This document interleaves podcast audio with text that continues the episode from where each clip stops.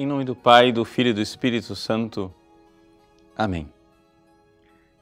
Meus queridos irmãos, nós celebramos hoje a memória de São Francisco de Assis, um santo extraordinário que foi uma aplicação muito concreta na vida do Evangelho de hoje. O Evangelho de hoje é o Evangelho em que Jesus, na casa de Marta e de Maria, é servido por Marta a agitada Marta nas suas panelas e é também acolhido por Maria, a contemplativa.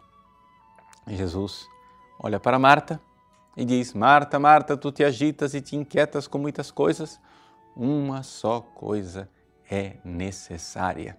E Maria escolheu a melhor parte.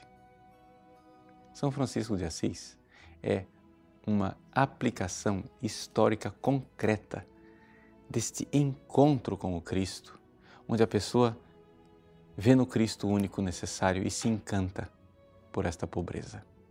Ou seja, quando nós nos desapegamos de tudo nesta terra, vivemos uma pobreza, uma pobreza material, não é? E ao mesmo tempo, sentimos uma pobreza espiritual, que é esta sede de Cristo, esta vontade de estar com Ele, de estar aos pés dele, como é, ali Ma Maria está contemplativa aos pés de Cristo. Isto era São Francisco de Assis. São Francisco de Assis era um jovem que vivia agitado nas coisas do mundo, vivia agitado com os seus projetos intramundanos.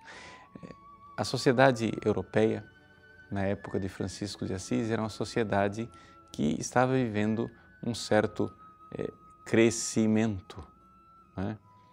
econômico, porque estava surgindo ali é, uma pequena burguesia, estavam é, circulando as mercadorias mais, estamos num período, é, digamos assim, de ouro da Idade Média, mas que tinha também muitas desigualdades sociais e muita pobreza.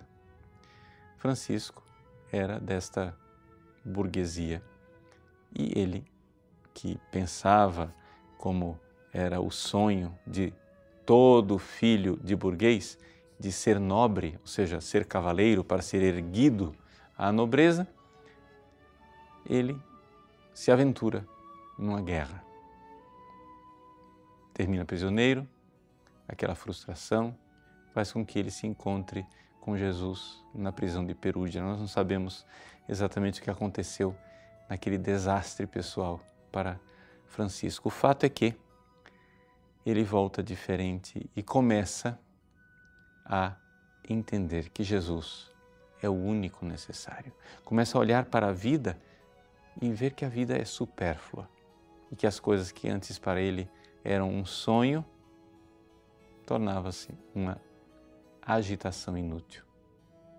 Por isto, esta vontade de Francisco de Assis de viver o Evangelho né, sineglossa, o Evangelho sem adaptações, o Evangelho da radicalidade. Algumas pessoas ficam um pouco chocadas com essa radicalidade de Francisco, né? afinal das contas, nós estamos num tempo moderno em que nós estamos bem dispostos a fazer concessões ao mundo, né? de adaptar o nosso cristianismo a uma espécie de comodidade burguesa, um Jesusinho que não faz mal a ninguém e que não exige de mim nenhuma mudança. Afinal, Jesus é tão bonzinho, não é verdade? São Francisco de Assis sabe que Jesus não é bonzinho, Jesus é o amor.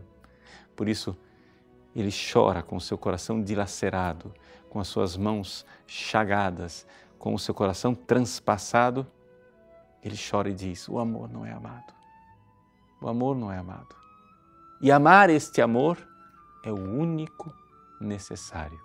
Que nós, então, sejamos, como Francisco, pobres em espírito, ou seja, desapegados desse mundo, sintamos uma pobreza espiritual de quem quer mais, quer mais, quer mais, quer mais, até finalmente ser saciados com Cristo, o único necessário.